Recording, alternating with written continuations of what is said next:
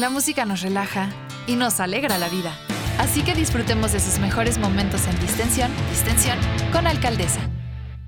¿Qué onda mis queridos amantes de la música? Bienvenidos a un episodio más de Distensión. Y el otro día déjenme decirles que estaba escuchando esta canción de Prófugos de Soda Stereo, que es la razón por la cual nació el nombre de mi programa, además de que me gustó como este concepto de que la música nos ayuda a pasar buenos ratos, a quitarnos ese estrés y quería recordárselos porque pues a veces como que quizás se preguntan ¿y por qué? ¿Por qué le puso distensión? Bueno, saben que soy un amante de Cerati, de Soda Stereo y dentro de todas estas lluvias de ideas pues nació distensión.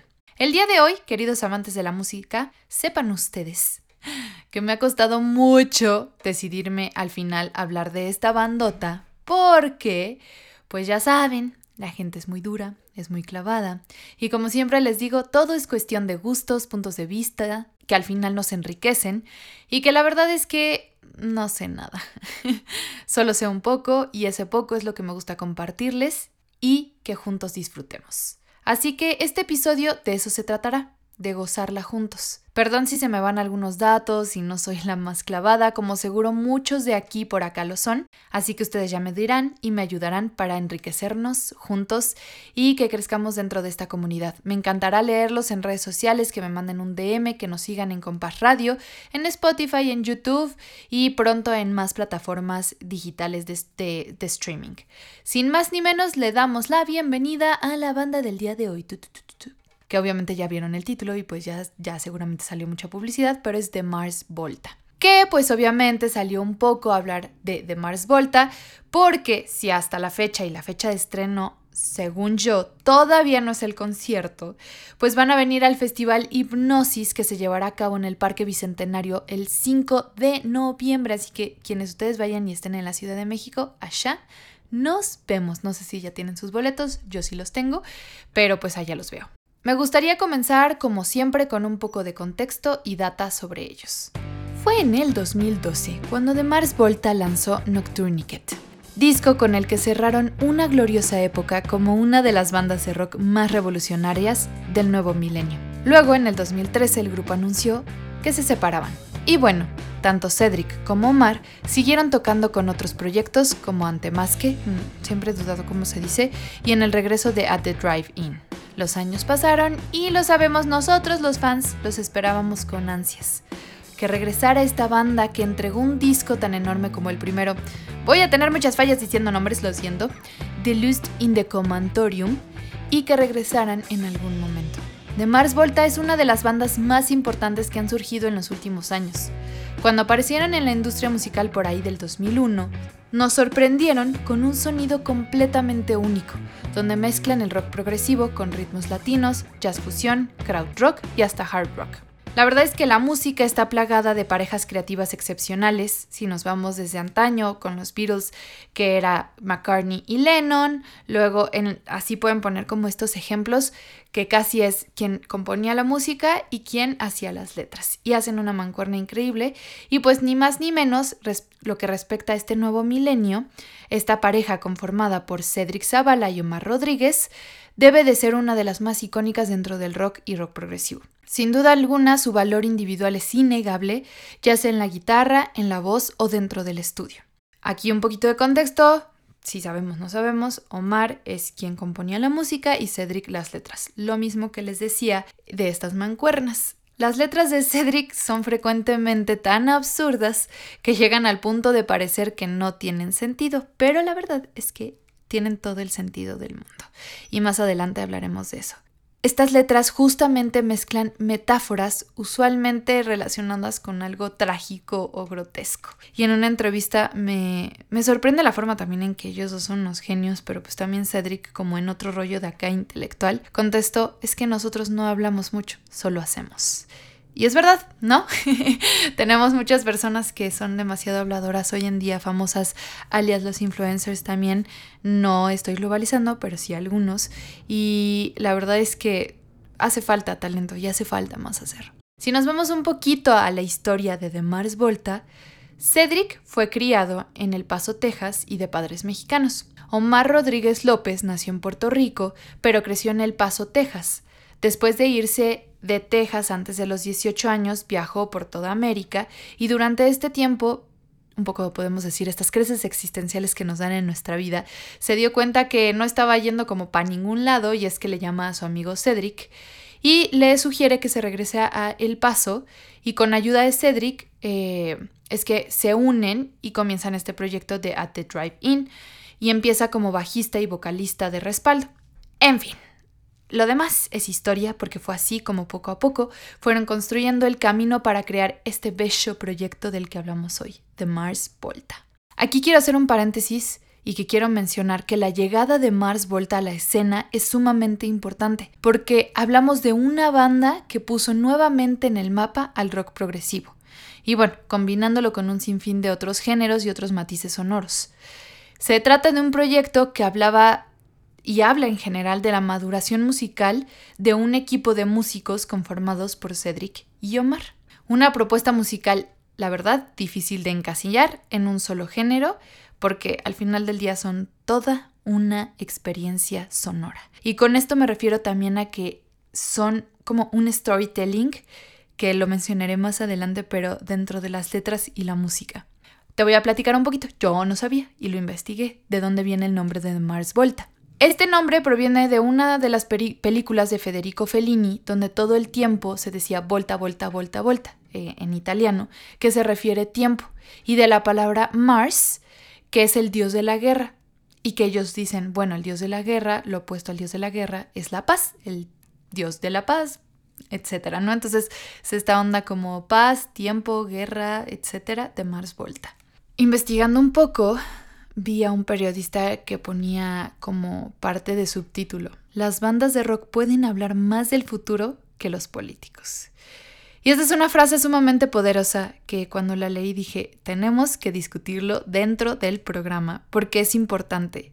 Eh, es como la música ha ido evolucionando dentro de sus letras y sobre todo la idea del rock para alzar la voz y protestar por algo. En algún momento, creo que se los mencioné en otro episodio, pero me gusta recordárselos como una señora grande que olvida todo y le repite a sus nietos una y otra vez y otra vez su historia. Pues bueno, acá estamos. creo que es muy importante porque eh, de Mars Volta viene cargado de muchas influencias del punk rock. Otra frase que es que el punk es la lucha constante contra el miedo de las repercusiones sociales. Eso es, lo repito porque ahora, bueno, o sea, ya tenemos una música que se ha trasladado a más bien cositas como románticas o un yo, yo, yo. y no tenemos tanto el impacto que buscaban antes estas pues grandes bandas y grandes artistas. Sí, bueno, Bad Bunny sí podemos decir, no estoy defendiéndolo para que no se me pongan crisis como les había dicho, pero sí fue alguien y es alguien que además de tener una repercusión mundial impresionante, pues sí ha hecho como estos movimientos sociales, sobre todo en Puerto Rico, va de la mano con un poco que acá tenemos a unos integrantes de Puerto Rico. Y justamente el nuevo álbum de The Mars Volta va, va relacionado a eso de Puerto Rico. Entonces creo que sí está presente, pero al mismo tiempo no, como antes. No sé si me, si me doy a entender.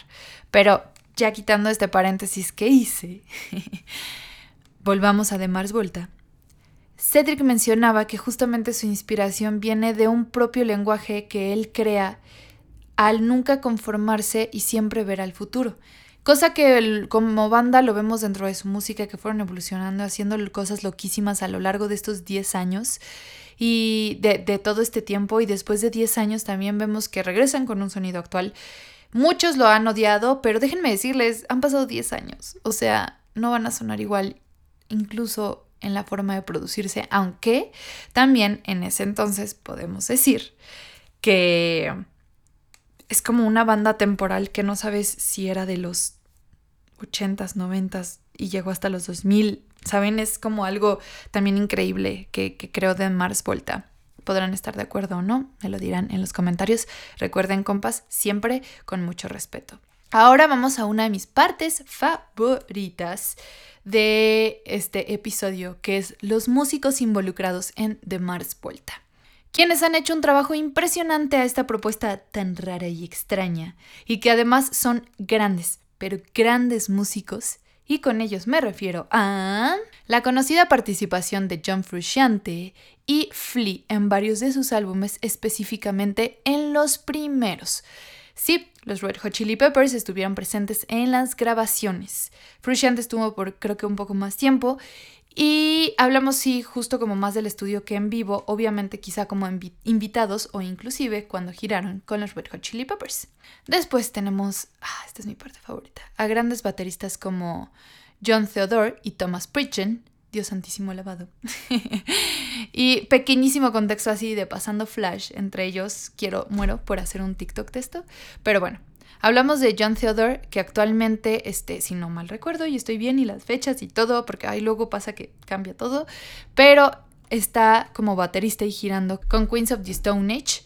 Y es mejor conocido por esta euforia al tocar muy explosiva y llena de texturas que quedaba perfecto para el proyecto de The Mars Volta y tocó justo en los primeros tres álbumes.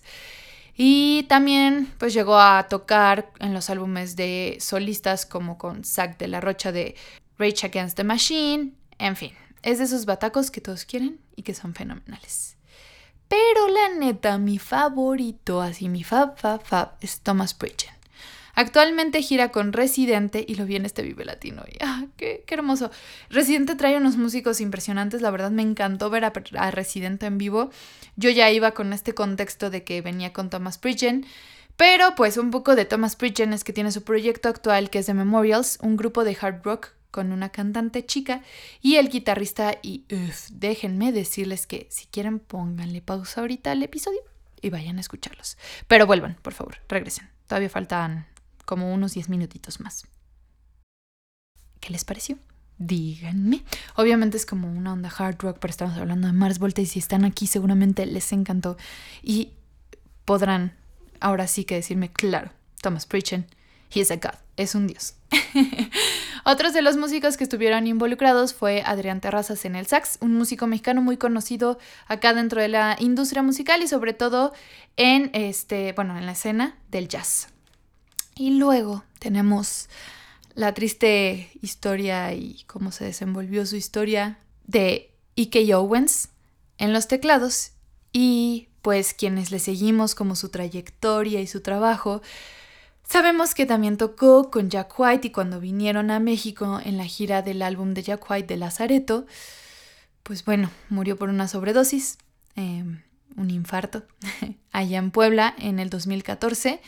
La verdad es que no recuerdo si llegaron a tocar en Puebla o ya no. Sé que iban a tocar en Guadalajara y ya no llegaron a tocar en Guadalajara. Fue una historia como bien densa y bien trágica esa, ¿no? Dicen que ahora que obviamente quizá no con la magnitud de peso, tanto, bueno, Jack White también es un gran artista, pero un poco como con Taylor Hawkins, que cuando iba a tocar y justo pasó esto antes de salir al escenario, algo similar como que recordó esta historia a A.K. Owens. Y bueno, tenemos ya este, a Rick Rubin, que participó en la producción de algunos de sus discos, aunque no fue tanto de su agrado, y ahorita lo contaremos. Pero bueno, hasta acá llegó y paró porque sí han sido aproximadamente unos 15 músicos involucrados a lo largo de esta línea del tiempo. Si googlean así, normalmente en Wikipedia luego vienen eh, la línea de tiempo de los músicos involucrados, en qué discos, de qué año a qué año, pues ahí se pueden eh, meter y ver un poco más. Eh, pero no me quería clavar tanto porque si no, no vamos a caber nunca. Pero sí les quise mencionar como para mí los que han sido como también los más importantes dentro de Mars Volta y mis favoritos. Ahora, Quiero platicar un poquito de su discografía, pero no clavándome como en cada uno, ni mucho menos musicalmente, sino para que toquemos este tema que les dije al inicio de las historias de sus discos y el storytelling que ellos llevan. Una narrativa que engloba tanto de letras como musicalmente, y es ahí todo el concepto, que no son solo sencillos, sino que cuentan literalmente vidas reales, pero llevas como la fantasía, como este realismo mágico. Y tenemos la primera, que es con su álbum The Luz in the Commentorium, que es la forma en la que narran el suicidio de uno de sus amigos conocidos, tanto dentro de las letras como musicalmente, con baterías que asemejan a una ambulancia que se va alejando y acercando, o los latidos de un corazón hasta que deja de latir y muere. Eh, pero acá les haré una recomendación y haré una pausa porque no les voy a contar todo. Esta recomendación del video de histeria de la música donde lo describen perfectamente. Se los dejo por acá abajo para que le echen un ojo y cuando yo lo vi me voló la cabeza. La verdad es que es una tristeza que ya no hayan continuado haciendo estos videos. Sé que es un tema complicado y yo también me estoy viendo las mismas por los temas de derechos.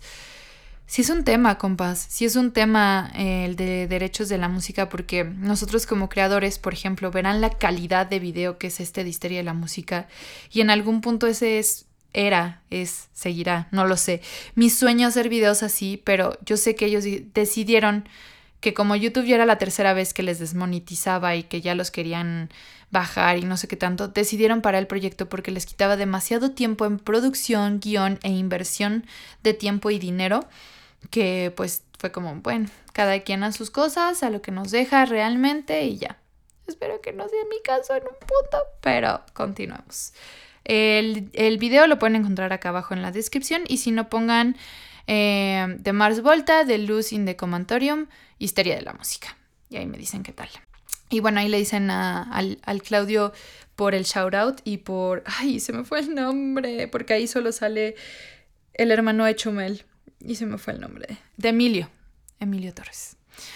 Continuemos con Francis de Mute, que como es otro de los discos favoritos dentro del público y como les decía, a estos muchachones les encantaba contar historias completas sobre personas, vidas y muertes. La historia de este álbum está inspirada en un diario de vida de un personaje totalmente extraño y macabro como Cygnus, quien fue un asesino con un pasado terrible. Su madre que nunca conoció fue violada y asesinada.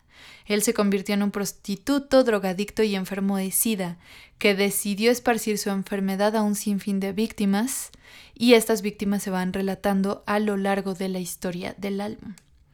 Eh, también este álbum de alguna manera tributa a Jeremy Ward, que es otra historia trágica dentro de Mars Volta. Bueno, eh, del tecladista pasado de este Owens, pues más que nada fue con girando con Jack White, pero pues tuvo también un rato con ellos, obviamente seguro era un gran amigo. Que este Jeremy Ward era el ingeniero y músico de, junto con The Mars Volta y creo que en algún punto también tocó los teclados. Mala suerte para los tecladistas. Y murió por una sobredosis de heroína en, la, en esta gira de The in the Comantorium de su primer álbum, y quien trabajaba en una empresa como restaurador de autos. Y pues de hecho él fue quien encontró en este lugar este extraño diario de vida en la parte trasera de un vehículo con estos relatos y decidió hacer algo con él hasta que falleció. Ahí es donde entran las adaptaciones de Cedric que se inspira en esos personajes. Y de hecho cada tema lleva por nombre una de estas decencias del mal, donde las violaciones, el asesinato y las traiciones están de por medio. De hecho, si vemos el tracklist, que en este momento como que les voy a leer algunas canciones, tenemos por ejemplo a Miranda, The Ghost Just Isn't Holy Anymore, Cassandra Gemini, y la mayoría son como Cassandra en, en un proceso ahí extraño, Plantanil in the Naval Stream, um, con Sappho, Multiple Exposed Wounds, bueno, está un poco de lo que les contaba de esta historia macabra. Estas influencias de este álbum van desde un Led Zeppelin hasta Frank Zappa o King Crimson. Y en este álbum los sonidos alternativos y psicodélicos destacan profundamente con intervenciones como las de Larry Hallow, John Frusciante y Flea, como les había mencionado. El disco te deja mucho, algo más que una sola historia, sino un disco que podemos seguir escuchando a través de los años y del que podemos ir descubriendo más y más cosas, inclusive en estos temas que tocaban, siendo que estaban mm, adelantados o nosotros muy atrasados que no estábamos tocando esos temas en ese momento dentro de la música. De Mars Volta insistió en la complejidad a niveles abrumadores y siempre relatando historias conceptuales, locochonas, y claro que Francis de Mute es uno de los favoritos del público. Cuando tocamos The Month in Goliath, es ese disco que no querían hacer. Les voy a dejar una entrevista muy buena que para mi parecer es de las mejores entrevistas que he visto refiriéndome al entrevistador. Qué gran entrevistador y periodista. Alguien que sabía de ellos, que hizo preguntas distintas y las llevó muy bien y llegó estudiado. No preguntó lo típico de, bueno, y pues este, ¿por qué se llama así? O sea, en parte lo pregunta, pero elabora de cierta forma que me gustó. O sea, me gustó mucho, ustedes lo verán, no dura mucho esta entrevista, como creo que 10 minutitos. la vale mucho la pena. Pero Resulta que para este disco, Omar se fue a Israel y le trajo a Cedric una Ouija. Contrataron a dos personas para que se las tradujera. El hombre no aceptó, pero una mujer sí le interesó mucho el tema. Y bueno, resulta que en pocas palabras y resumido, por eso les voy a dejar el video porque hasta yo me hice bolas cuando lo explicaba a este Cedric. Eran como tres espíritus que les llegó a raíz de esta Ouija, un hombre y dos mujeres. Que la Ouija, al traducirla, hablaba sobre la opresión de las religiones musulmanas hacia las mujeres, este poder que siempre ha tenido el hombre de querer como gobernar, y todo esto a través como de la santería. Al final Cedric dice, todo esto al final es real, lo creas o no, porque al final del día es cultura. Y es muy cierto, y es, es, es no sé, me gusta esa forma en la que se expresa. Así que vean el video, también se los dejo en descripción, porque pues ahí lo explica mejor, ¿no? Ahora sí, ya para no seguirme echando tanto choro y todo. Como les dije, era un breve recorrido, seguro se me fueron un montón de cosas que querían que hablara ustedes. Díganme, hice mi mejor esfuerzo, compas, con mucho amor para ustedes. Vamos a las conclusiones. Creo yo que el rock clásico, la fusión experimental, el progresivo y los ritmos latinos que albergan y conjugaron de Mars Volta es lo que los ha vuelto como una de las bandas más célebres y genios del Paso, Texas, de, ese momento de, la historia, inicios de los 2000. Como les mencionaba, escuchas hablar a Omar y es como tener como al, un intelectual al igual que a Cedric y te vuela la cabeza porque su nivel de inteligencia es de otro mundo y entiendes por qué hacían lo que hacían. Hablar de ellos es referirse a un combo que en conjunto ha sabido reinventarse, complementarse y llevarse a nuevos niveles en cada momento que les han abierto puerta a proyectos musicales diferentes y creo que si por un momento también decidieron desaparecerse por unos 10 años, veamos qué nos tienen. Creo que a lo mejor cuando salga este episodio ya habrá salido el nuevo álbum. No lo sé, no puedo decir mucho con tres sencillos. Sé que a muchos no les ha gustado. Yo digo, ya, suena bien. Em, honestamente, compas, extraño a este tipo de bandas, ustedes, ¿no? O sea, ya no quiero como lo básico que ahora tenemos. Y como les digo, no discrimino y súper respeto todo. Tengo un montón de amigos que les encanta el reggaetón actual y la, el pop actual, pero creo que saben a qué me refiero de decir, qué buena guitarra, qué buen jam se están echando, qué increíble toca ese bataco y no tener samples atrás, ¿no? Sampleos sí, etcétera. ¿Qué creen ustedes que pasará con estas bandas, con el arte, con la música? ¿Y qué creen que pueda seguir pasando con series que reviven a clásicos como Stranger Things? Quizá no lo hace con The Mars pero como mencionamos en el episodio pasado con Kate Bush. Pero no es suficiente para que surjan nuevas propuestas. O sea, creo que eso es lo interesante. Sí han ayudado esas series, pero ¿y las nuevas propuestas? ¿Ontan? ¿Y el apoyo a esas nuevas propuestas? ¿Onta? y bueno, finalmente puedo decir que The Mars Volta es como de esa música que no tiene época eh, así perdida en la línea del tiempo por un nivel de producción sensacional y temas fuertes que tocaban. Así que, por último, quiero saber qué les pareció este especial, este programa, su músico favorito de The Mars Volta, quizá su bataco, quizá quién, quién habrá sido, les encantó la participación de los Peppers ahí, cuál es su disco preferido y qué canción, eh, su favorita como esas canciones, no me acuerdo cuál canción, creo que es una de las que les había mencionado de Mirando, no sé qué, que esa es una incógnita que les diré ahora que los vea en vivo, cómo suenan, que dura como 30 minutos en vivo, dicen que salieron, creo que en un Vive Latino, creo, bien fritos y así fue como, no, estuvo muy aburrido, entonces ya lo juzgaré por mí misma ahora que los vean en hipnosis. Y pues nada, les quiero mucho, gracias por llegar hasta acá y no se olviden de regalarme un like, un comentario y suscribirse al canal de YouTube, al canal de Spotify. Le estamos echando muchas ganas y poco a poco vendrán más cosas. Acá abajo les dejamos el link en la página web y las redes sociales que nada nos hará más felices que nos sigan. Hasta la próxima con más música, mis queridos amantes de la música.